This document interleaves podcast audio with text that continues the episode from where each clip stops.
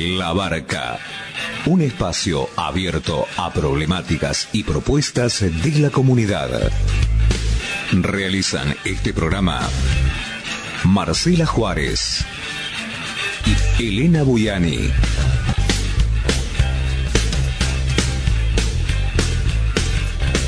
Depende de vos a qué puerto querés llegar.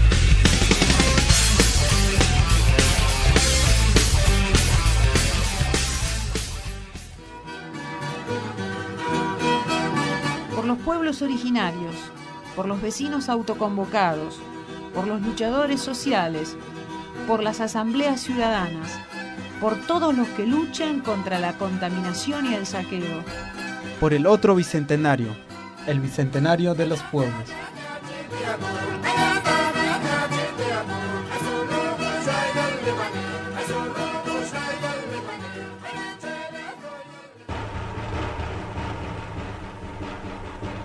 No somos dueños de la tierra, sino parte de ella. El Estado Nacional, en estos 200 años, lejos de integrarnos, continuó la exclusión, la discriminación y la marginación a las que nos vimos sometidos desde 1492. Por la libertad, por el otro bicentenario, el bicentenario de los pueblos.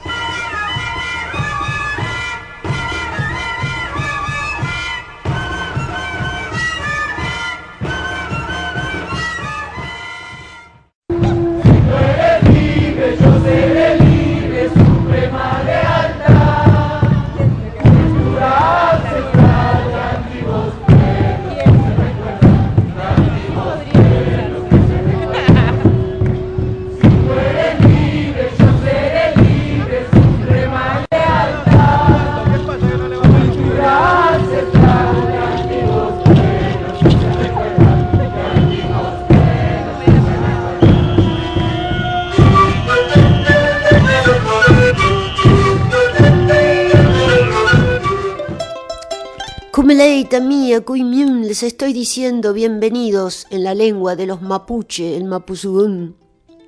Noja, Elena Buyani Cani, les digo en quechua que mi nombre es Elena Buyani. Mbae pareco, te estoy preguntando cómo estás, cómo andás en guaraní. Jalaná, te saludo deseándote alegría como lo hacen los querandí.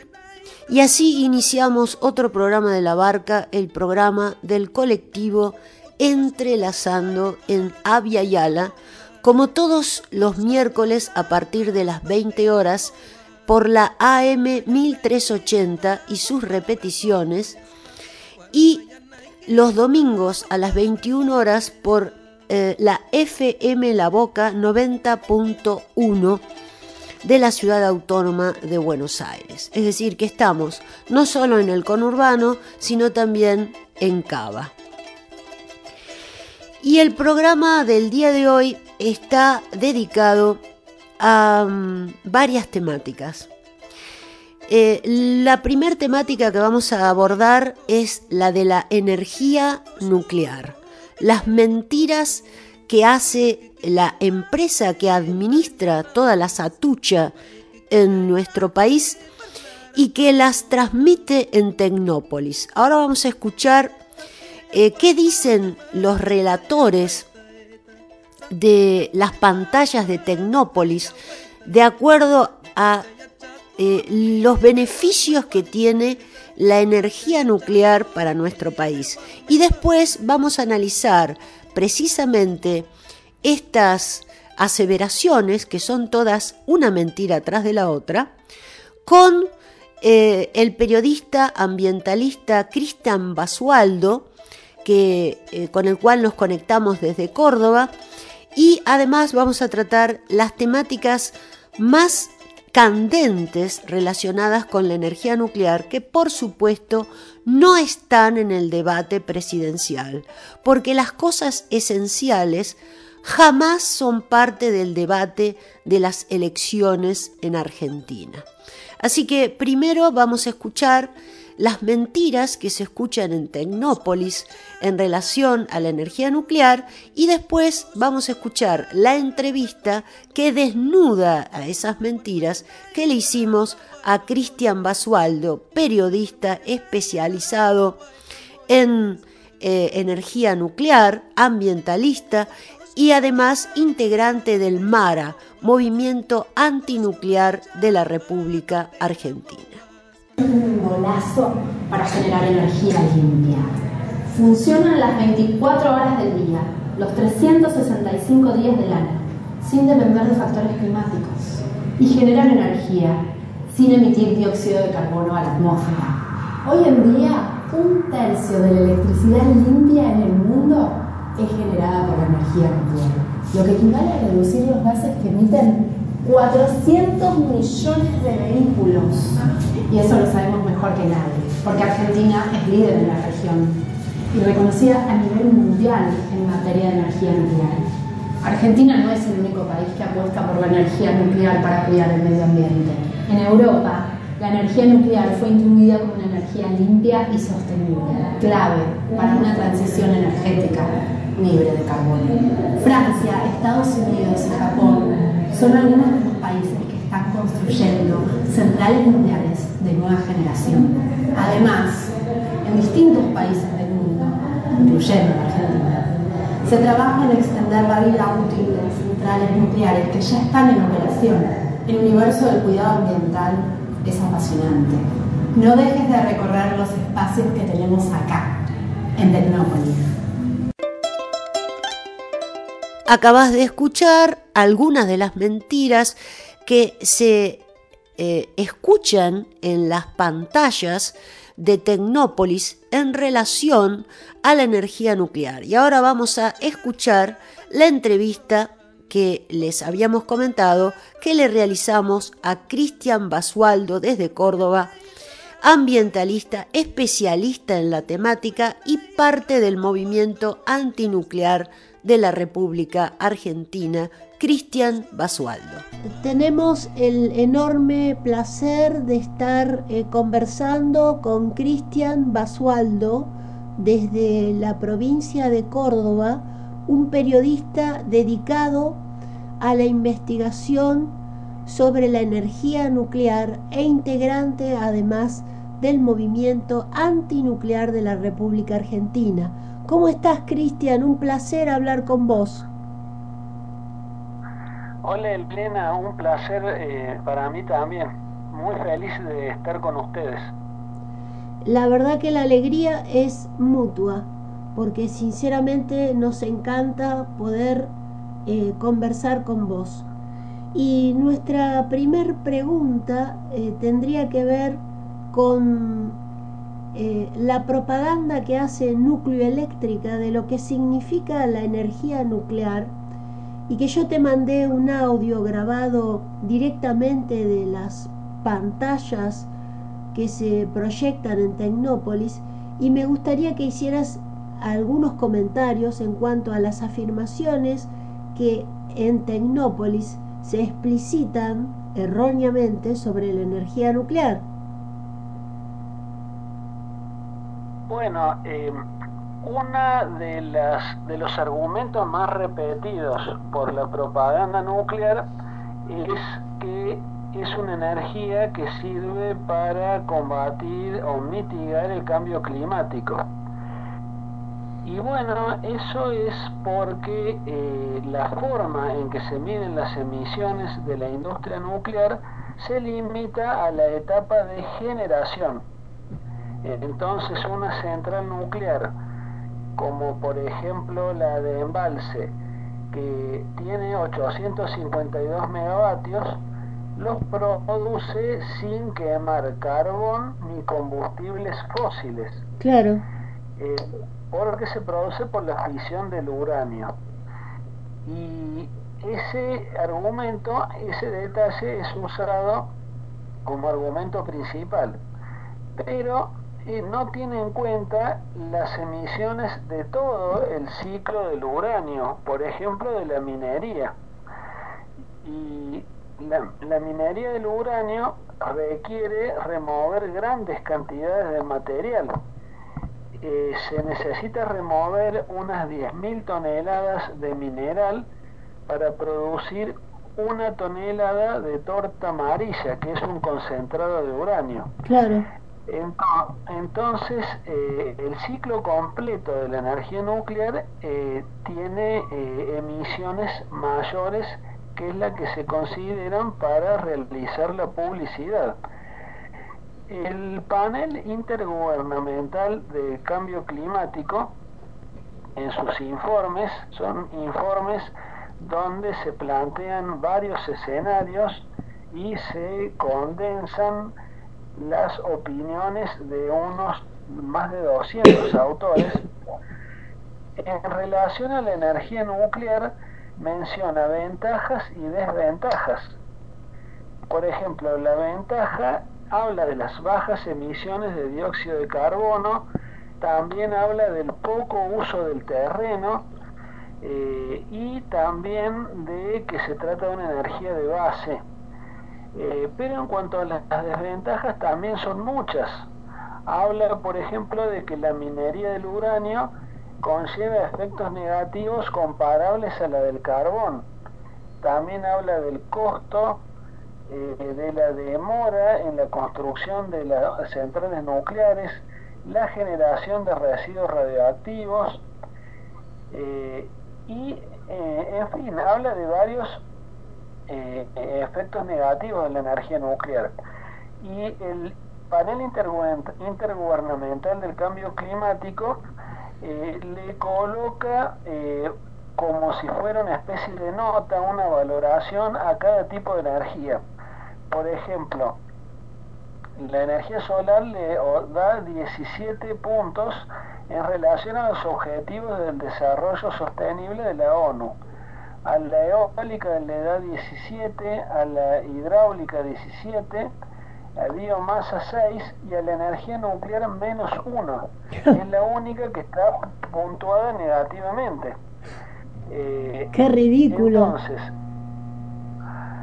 entonces esa afirmación de que la energía nuclear eh, sirve para mitigar el cambio climático es relativa, es una eh, típica maniobra publicitaria. Claro. Sí, realmente cuando uno va a Tecnópolis, vos te encontrás con el pabellón dedicado a la energía nuclear y al lado hay otro pabellón en donde eh, se sostiene cómo se cuida el agua en la Argentina. Y cuidar el agua en la Argentina no tiene nada que ver con el armado ni la producción de centrales nucleares, sino todo lo contrario.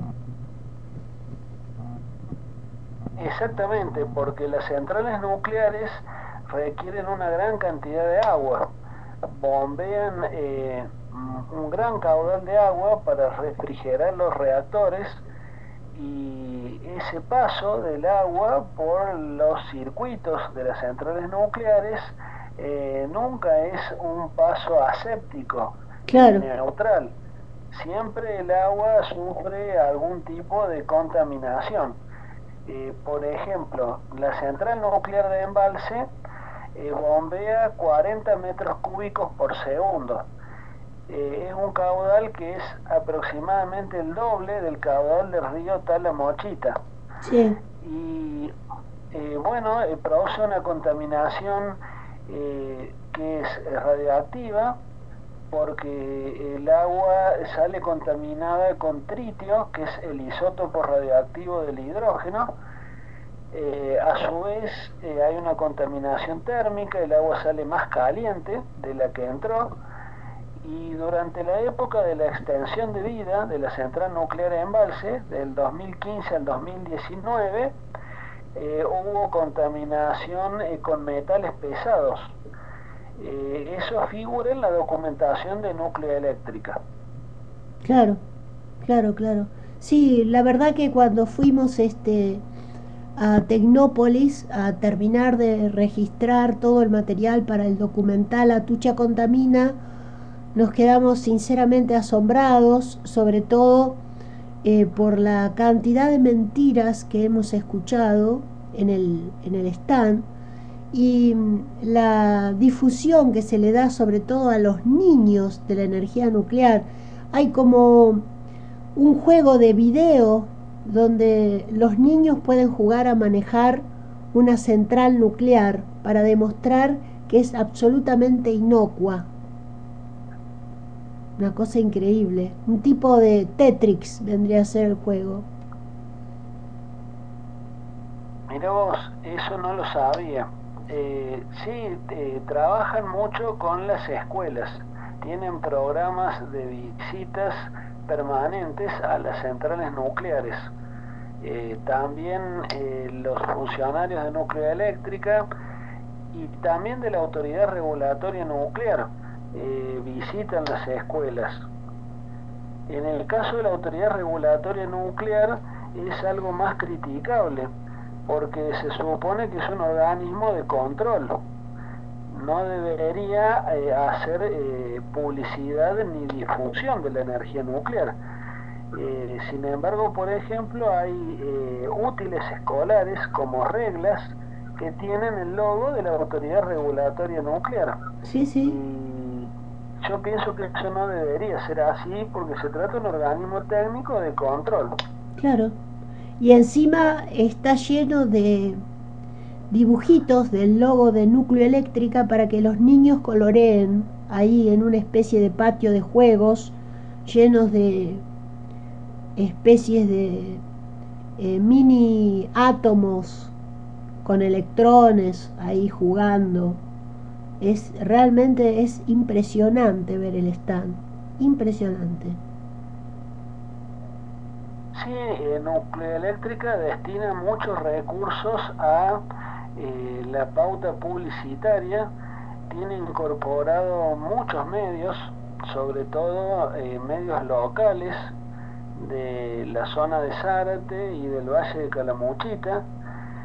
Eh, trabaja mucho sobre el periodismo local, eh, también eh, en los centros de educación de Zárate y, de, sobre todo la zona de Embalse. y bueno, eso es porque cuida mucho su imagen política en las zonas de influencia de las centrales nucleares. Claro. De esa manera evita que las sociedades hablen, por ejemplo, de los radionucleidos que hay presentes en el ambiente, provenientes de esas centrales nucleares. Claro, claro.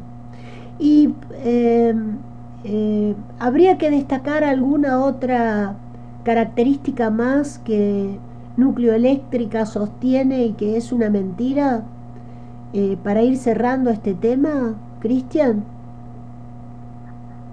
Bueno, es cuestionable también cuando se habla de una energía de base, eh, porque las centrales argentinas se rompen mucho. La central nuclear, eh, por ejemplo, Atucha 2, eh, está muchísimo tiempo parada. De hecho, el año pasado y este año pasó la mayor parte del tiempo parada por mantenimiento. Entonces, eh, eso de que es una energía de base, eh, en el caso de Atucha 2 es muy cuestionable. De hecho, lo que se llama factor de capacidad de la central eh, tiene un factor muy bajo. La mayoría de los parques eólicos argentinos tienen un factor de capacidad más alto que el de Atucha 2. Claro, claro, claro. Ahora, eh, ¿cuáles son las otras novedades que podemos comentar en relación a la energía nuclear? Que hoy me estabas este, sugiriendo que tratáramos en la entrevista de hoy. Bueno, recientemente una resolución de la presidencia de la Comisión Nacional de Energía Atómica eh, disolvió una famosa gerencia que se llamó Proyecto de Restitución Ambiental de la Minería del Uranio.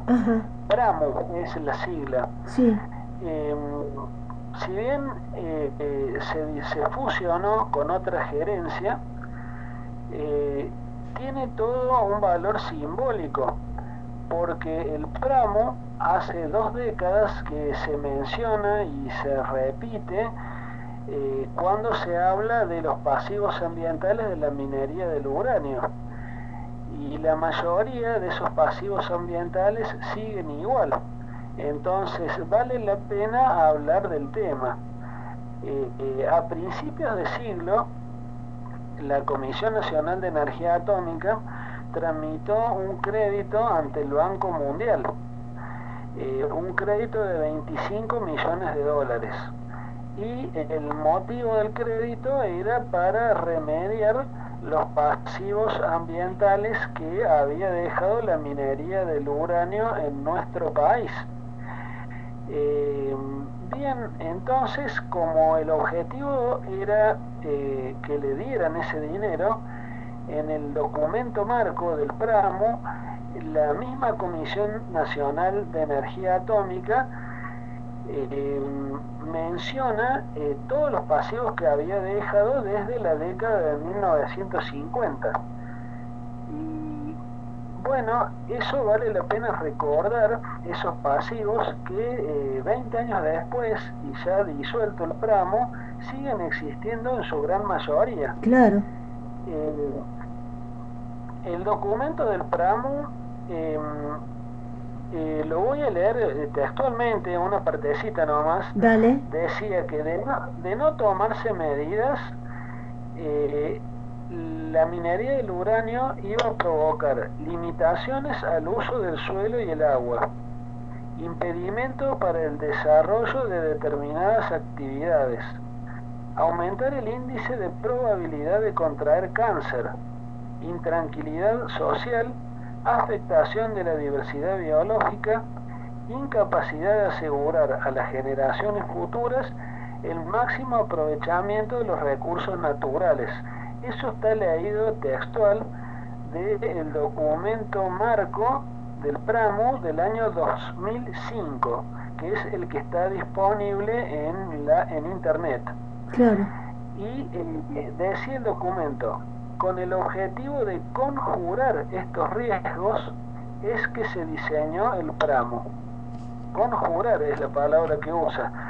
Y bueno, ahí se plantean todos los sitios donde se realizó minería del uranio en nuestro país, que el documento planteaba el sitio Malargüe, sí. Huemul, sí. el sitio Córdoba, que sería el predio de Dioxitec, sí el de los, los gigantes, también en la provincia de Córdoba, sí. el, el sitio Pichiñán, en Chubut, que se conoce como los, los adobes, eh, el sitio Tonco, en Salta, la Estela, en San Luis, y los Colorados, en La Rioja. Eh, no estaba incluido en el Pramo la mina de Sierra Pintada, cerca de San Rafael, porque en aquellos años, a comienzo de este siglo, la Comisión Nacional de Energía Atómica tenía planes para reabrir la mina, entonces no lo incluyo en el tramo. Claro. Eh, recordemos que de estos sitios muchos eh, fueron cerrados antes de la década de 1990 por diversos problemas, en algunos casos por agotamiento del mineral, eh, otros fueron explotados por empresas privadas, por ejemplo eh, la Estela en San Luis y los Colorados en La Rioja eh, lo explotó una empresa que se llamaba Uranco Sociedad Anónima. Y lo que sucede en la década del 90 es una gran baja del precio internacional del uranio. Entonces, las minas que quedaban operando, la Comisión Nacional de Energía Atómica las cerró y, quedaron convertidos en verdaderos páramos. Claro. Hipercontaminantes. Eh, muy contaminantes. El, el mm, documento del Pramo menciona que entre los residuos de la etapa de la minería tenemos la roca estéril, minerales de baja ley, agua de mina. El agua de mina es básicamente a donde existió una mina, que puede ser una forma de cantera, como por ejemplo el distrito Pichiñán, las eh, canteras se llamaban los adobes y cerro cóndor y eh, se excavaba en el suelo y quedó digamos el pozo eh, y el agua de, el agua de mina se forma por el ingreso de las napas de agua a la mina y por el agua de lluvia. Y en ese lugar se contamina el agua. Esa es lo que se denomina agua de mina. Luego la etapa de procesamiento eh, produce las colas del mineral, lodos de precipitación y también efluentes líquidos. Lo, más conocido que son las colas de mineral es lo que sobra, digamos, luego del proceso de lixiviación, que muchas veces usa, ácido sulfúrico. Em, la misma Comisión Nacional de Energía Atómica dice que eh, el proceso de remoción de los radionucleidos solamente le extrae el 15% de la radioactividad original del mineral y que el 70% queda en las colas.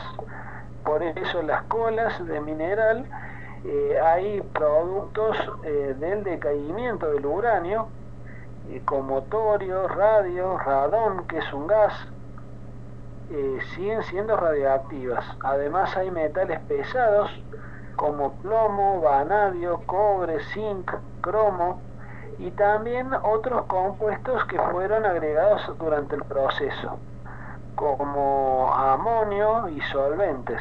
Claro. Entonces las colas son eh, muy contaminantes. Sí, gravísimo lo que estás contando. Gravísimo. Y también me habías mencionado que eh, las centrales nucleares necesitan costos de reparación y reparaciones eh, realmente muy riesgosas y muy complejas de llevar a cabo. ¿Por qué no nos hablas al respecto?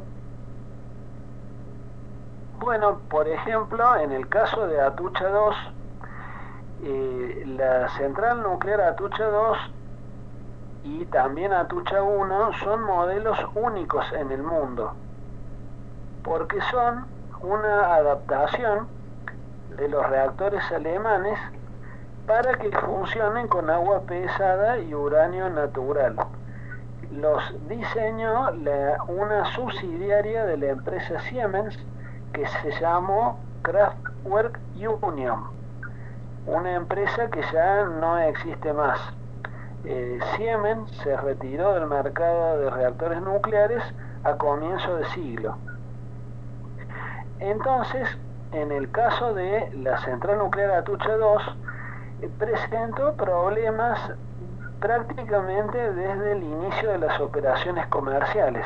Claro. Que eso sucedió en el año 2016 y tiene problemas con lo que se denomina internos del reactor. Eh, básicamente el reactor de Atucha 2 es algo que se denomina recipiente de presión, eh, que tiene unos 14 metros de altura, y dentro del recipiente de presión se encuentra el tanque del moderador. Para poner un ejemplo doméstico destinado a que los oyentes entiendan, es como cuando uno coloca eh, algo a baño María, que uno pone dentro de una olla con agua, pones otra olla. Y entonces tenés la olla de exterior, es el recipiente de presión. La de adentro se llama tanque del moderador. Este tanque contiene los canales combustibles que tienen los que tiene el combustible nuclear y además barras de control y esas fueron las que presentaron problemas. Entonces, Nucleoeléctrica implementó lo que se denomina programa de intervención de los internos del reactor. Y entonces eso fue ocasionando largas paradas de la central eh, y eh, quizás la, bueno, la más reciente y la más importante se produjo el año pasado. Luego de estar parada la central cuatro meses y medio por este programa de intervención de los internos del reactor, se la estaba poniendo en marcha el primero de agosto de 2022. Y durante una operación de recambio de combustible, ellos notaron de que había una obstrucción en un canal combustible. Eh, bueno, entonces eh, dejaron ese canal sin el elemento combustible y eh, la central la siguieron con la puesta en marcha, pero no superaron el 60% de la potencia de diseño. Así tuvieron funcionando a media máquina, digamos, hasta que la pararon el 9 de octubre y el 23 de octubre ellos detectaron que había una pieza suelta en el fondo del reactor. Eh, esta pieza se llama separador y, desde entonces planificaron la extracción de esta pieza del reactor. Eh, entonces, el separador es un elemento de seguridad de la central. El, el diseñador dispuso cuatro separadores, son unos discos de aceros, de acero de unos 16 centímetros de diámetro y 9 centímetros de altura. Son como, vulgarmente hablando, unos tacos. Sí. ¿Y qué, qué destino tienen?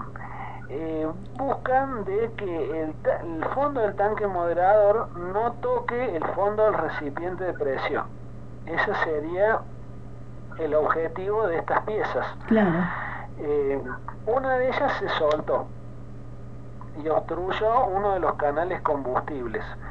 Y bueno, Nucleoeléctrica la extrajo con herramientas operadas a distancia y esa es la reparación que están anunciando con bombos y platillos en todos los medios de comunicación han convertido esa reparación en una epopeya tecnológica. Pero hay que tener en cuenta que de las eh, investigaciones que realizó Nucleoeléctrica determinó que el separador no había sido soldado al fondo del reactor durante el montaje. Ah. Entonces, la causa principal de la falla fue un defecto, un defecto grave en el montaje del reactor, que se, que se olvidaron de soldar esa pieza. Claro, gravísimo. Gravísimo porque se trata de un reactor nuclear, se supone que la industria nuclear se, se, se publicita siempre como que tiene controles redundantes y bueno, en este caso se les pasó por alto algo tan importante. Eh, bueno, adicionalmente, otro inconveniente es que no les quedaba otra que extraerlo al separador con herramientas operadas a distancia. Ellos no pudieron hacer otra cosa, porque no podían seguir operando con una pieza suelta en el fondo del reactor. Más bien. Porque porque se podía mover y obstruir otro canal. El reactor tiene 451 canales combustible, entonces así, no podían seguir. Otro dato, tampoco se podía desarmar el reactor. Eh, la publicidad de la empresa eh, manifiesta que el diseñador alemán le proponía desarmar el reactor que se le hubiera llevado 4 o 6 años y que ellos lo arreglaron en 10 meses con herramientas operadas a distancia. Bueno, Siemens ya desmintió esta versión. Eh, el diseñador no existe más. Nunca consideraron seriamente desarmar el reactor por la sencilla razón que es algo poco menos que imposible, porque todas las piezas ya están radioactivas. Claro. Entonces, no lo podían desarmar, no podían seguir operando con la pieza suelta ahí adentro. La única, no lo podían volver a pegar al fondo del reactor porque se había roto la pieza que lo anclaba al fondo del reactor, una, una espiga que tiene. Entonces la única que quedaba era sacarlo y seguir operando con los otros tres separadores. Eh, no tenían opción. Eso me parece que es lo grave, porque eh, Atucha 2 es una central nueva para tener tantos problemas. Eh, los mismos funcionarios del átomo insisten en que es una central que tiene una vida útil de 60 años, pero vemos que ah, comenzó a funcionar en el 2016 y es un problema tras otro y vemos con esta última reparación que hay mucho de improvisación. Da la impresión que es un libreto que están escribiendo arriba del escenario, digamos. Claro, como que no, no hay nada previsto, es como una improvisación atrás de la otra. Exactamente. Por lo general las centrales nucleares suelen tener problemas apenas puestas en marcha y al final de su vida útil de diseño. Eso le suelen llamar, eh, le suelen llamar la curva de la bañadera, digamos, porque los problemas están al principio y al final. Digamos, eh, en, en, la, mitad de su vida útil, eh, esos problemas no están presentes o no deberían estar presentes. En cambio, Atucha 2 arrancó desde el comienzo y no para de tener problemas. Claro, es tremendo. La verdad que lo que nos contás, en vez de dejarnos tranquilos, nos pone realmente muy preocupados y más pensando que la responsabilidad de la energía nuclear internacional está en manos de un argentino. ¿No? Exactamente, el director del Organismo Internacional de Energía Atómica es Rafael Grossi. Eh, siempre el Organismo Internacional de Energía Atómica tuvo como política tener directores de diversas nacionalidades. Esta es una característica. Eh, porque fue diseñado así por la política norteamericana. Eh, para dar más credibilidad al público norteamericano, se busca una internacionalidad en el Organismo Internacional de Energía Atómica, como así también en el Comité Internacional de Protección Radiológica, siempre se busca que sean gente de diversas nacionalidades con el objeto de eh, aumentar la credibilidad eh, en el público general. Ahora, ¿qué credibilidad pueden tener este, autoridades nacidas de aquí, de esta administración argentina, que ya hemos visto la cantidad innumerable de irregularidades gravísimas que se están manteniendo en el tiempo y que son realmente eh, muy peligrosas, muy peligrosas. Así que nos da mucho que sospechar todo esto. Sí, sobre todo el hecho de que el Organismo Internacional de Energía Atómica, en sus estatutos, eh, manifiesta que su objetivo es difundir y promocionar la energía nuclear. Es decir, es claramente un organismo de lobby. Claro. Que lo que busca es eh, difundir la tecnología nuclear. Por eso Rafael Grossi ha hecho lobby para que se instale un reactor nuclear Hualong de origen chino en, en Zárate, por ejemplo.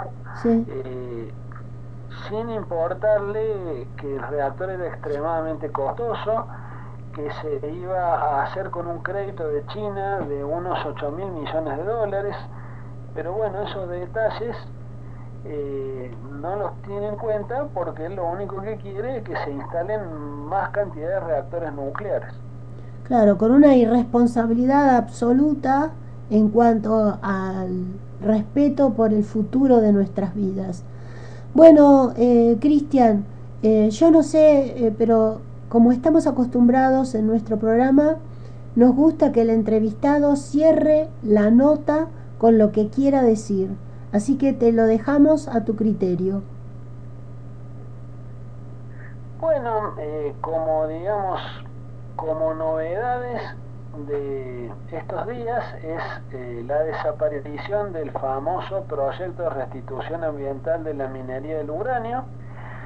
De todos los sitios que mencioné, el único que se remedió es el sitio Malargüe, Los otros quedaron como está y además eh, recordemos que en la Patagonia Argentina hay empresas transnacionales realizando exploración para la minería del uranio.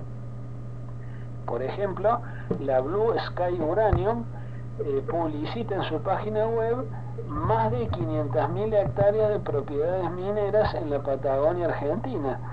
Entonces, em, las minas que tienen pensadas eh, van a producir más pasivos ambientales y eh, el mejor predictor del comportamiento eh, futuro es el comportamiento pasado y todas esas minas que quedaron abandonadas nos dicen que va a pasar con los ecosistemas patagónicos en el futuro. Claro, clarísimo.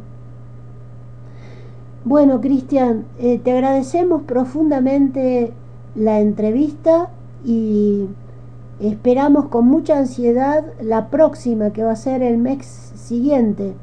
Así que eh, muchísimas gracias, te mandamos desde aquí un abrazo enorme y por favor no cortes.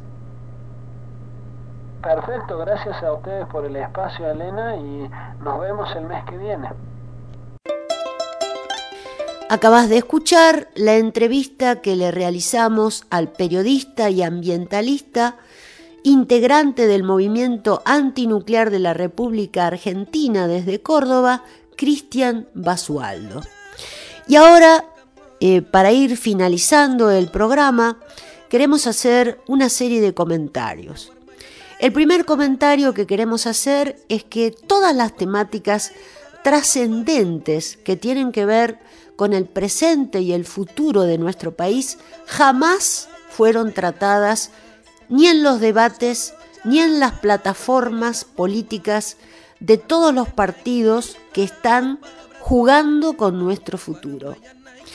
Eh, nadie habla del extractivismo, que es la política que causa la pobreza, la hambruna, la destrucción de las economías regionales en la Argentina y la falta de un proyecto de futuro, que es el saqueo total y absoluto de todos los bienes naturales, mal llamados recursos naturales, en nuestro territorio, para capitales multinacionales.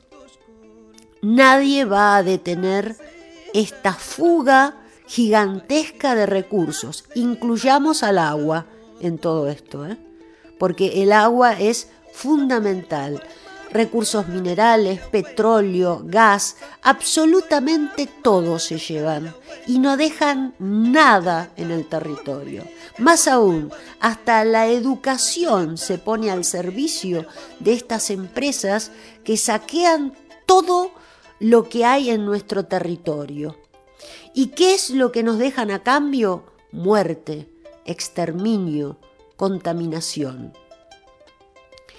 Y no de una pequeña parte del territorio, estamos hablando del territorio argentino completo. Se entregó la cordillera de los Andes a la megaminería, se entregó Nor Patagonia y el centro de nuestro territorio a la producción nefasta del fracking, que lo único que hace es envenenar el agua, envenenar el territorio, provocar terremotos y utilizar todos los ríos en beneficio de la extracción de un gas y un petróleo de cuarta categoría que es exportado el 70% al exterior sin dejar absolutamente nada a la Argentina.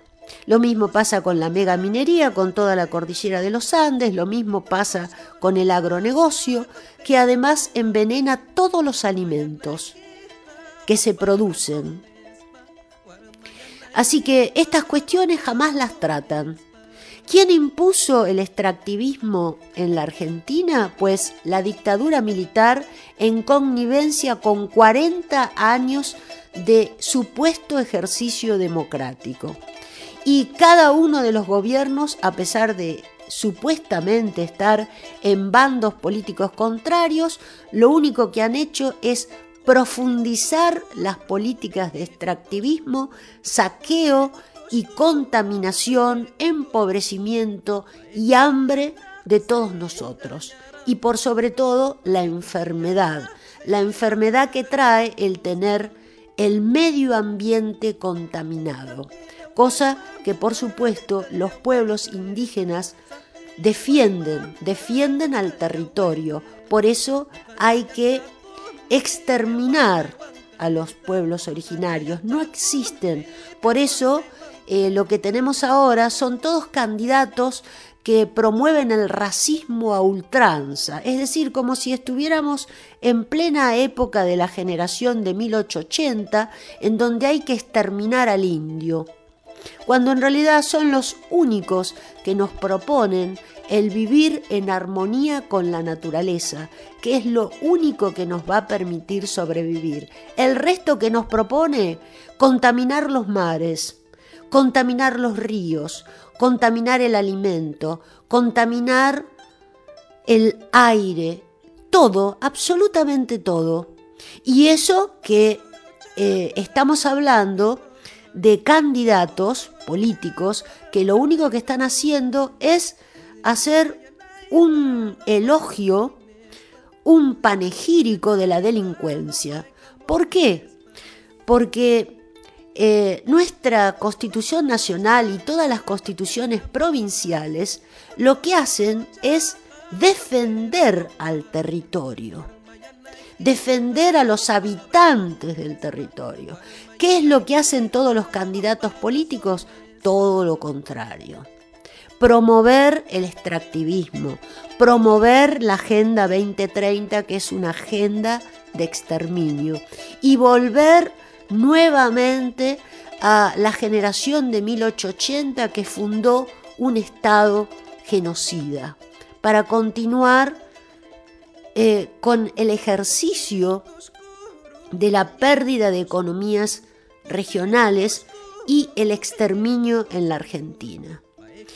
Eh, por eso lo que hay que hacer es unir filas, unir el pensamiento de los pueblos originarios, de los afrodescendientes y de los criollos que se enfrentan a este estado colonial que lo único que hace es pensar en que el verdadero territorio está en otro sitio, nunca aquí. Y cambiando de tema, estuvimos el sábado pasado, estuvimos en el Teatro San Martín, en una de sus salas y en la presentación de las obras de los egresados de los titiriteros de la escuela de Ariel Bufano, del mismo teatro, del Teatro San Martín, eh, vimos tres obras y las que nos, la que nos llamó poderosamente la atención y que nos pareció una obra de arte eh, realmente de un nivel eh, que no tiene nada que ver con la producción de un alumno egresado de una escuela de titiriteros, sino que nos eh, realmente nos pareció una obra consagrada de un artista, es la obra de Silvina Ponce, que se titula Seuyán. Una obra que tiene como protagonista a una niña mapuche eh, que realmente está eh, defendiendo su identidad, su vida, su vida con una naturaleza sana al lado de un río, sus sueños, eh, la relación con eh, la Mapu, bellísima la obra, con una poética que realmente no es parte de la producción de un alumno recién egresado de una escuela de titiriteros, es la producción de un artista realmente que empieza un camino eh, que para nosotros es extraordinario, eh, de una poética, les recomendamos que vayan a verla, está eh, casi todos los días, sobre todo de jueves a domingos a las 20 horas, en la sala Cunil Cabanillas, en el Teatro San Martín tienen que sacar las entradas, son gratuitas, dos horas antes. Vayan a verla porque realmente es una obra bellísima, de una poética, de una sencillez, de una de una raíz que se ha perdido y que muestra el camino que debe tener el arte eh, producido en estos territorios. Así que se las recomendamos. En próximos programas vamos a hacerle una entrevista a Silvina Ponce, que es la creadora de esta obra y que realmente admiramos profundamente porque eh, no solo nos identificamos artísticamente con su obra, sino que está mostrando la posta que se está tomando el arte argentino hacia el futuro, con gente joven que apuesta a eh, las raíces de los habitantes, de lo que realmente nació en estos territorios. Así que lo único que tenemos son felicitaciones para Silvina Ponce y su obra Seuyán, que es, es el nombre del río que es protagonista de esta obra. Vayan a verla, no queremos contar más nada. Después vamos a hacerle una entrevista a Silvina. Y otra invitación que les queremos hacer es para el 29 de octubre en el Club Michelangelo a las 18 horas en Alma Fuerte 1974, donde vamos a realizarle un homenaje a nuestra querida Marcela Juárez, que desgraciadamente la hemos perdido hace casi un mes y queremos recordarla eh, con toda la alegría celebrando su vida. Así que estás invitado en Banfield, en Almafuerte 1974, el 29 de octubre a las 18 horas en el Club Michelangelo. Y mm, ya no nos queda más nada por decir del programa del día de hoy.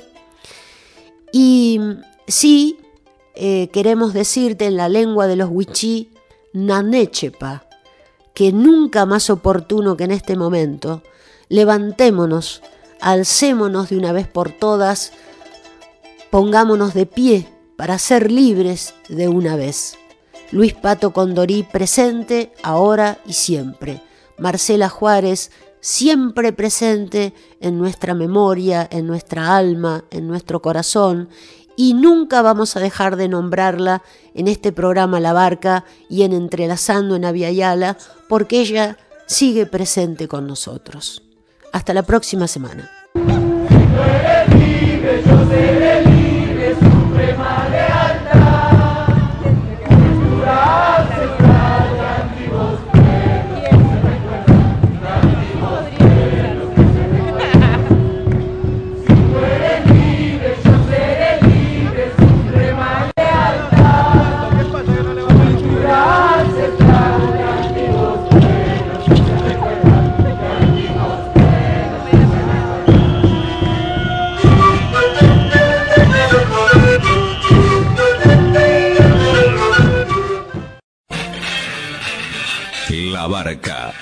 Un espacio abierto a problemáticas y propuestas de la comunidad. Realizan este programa Marcela Juárez y Elena Buyani.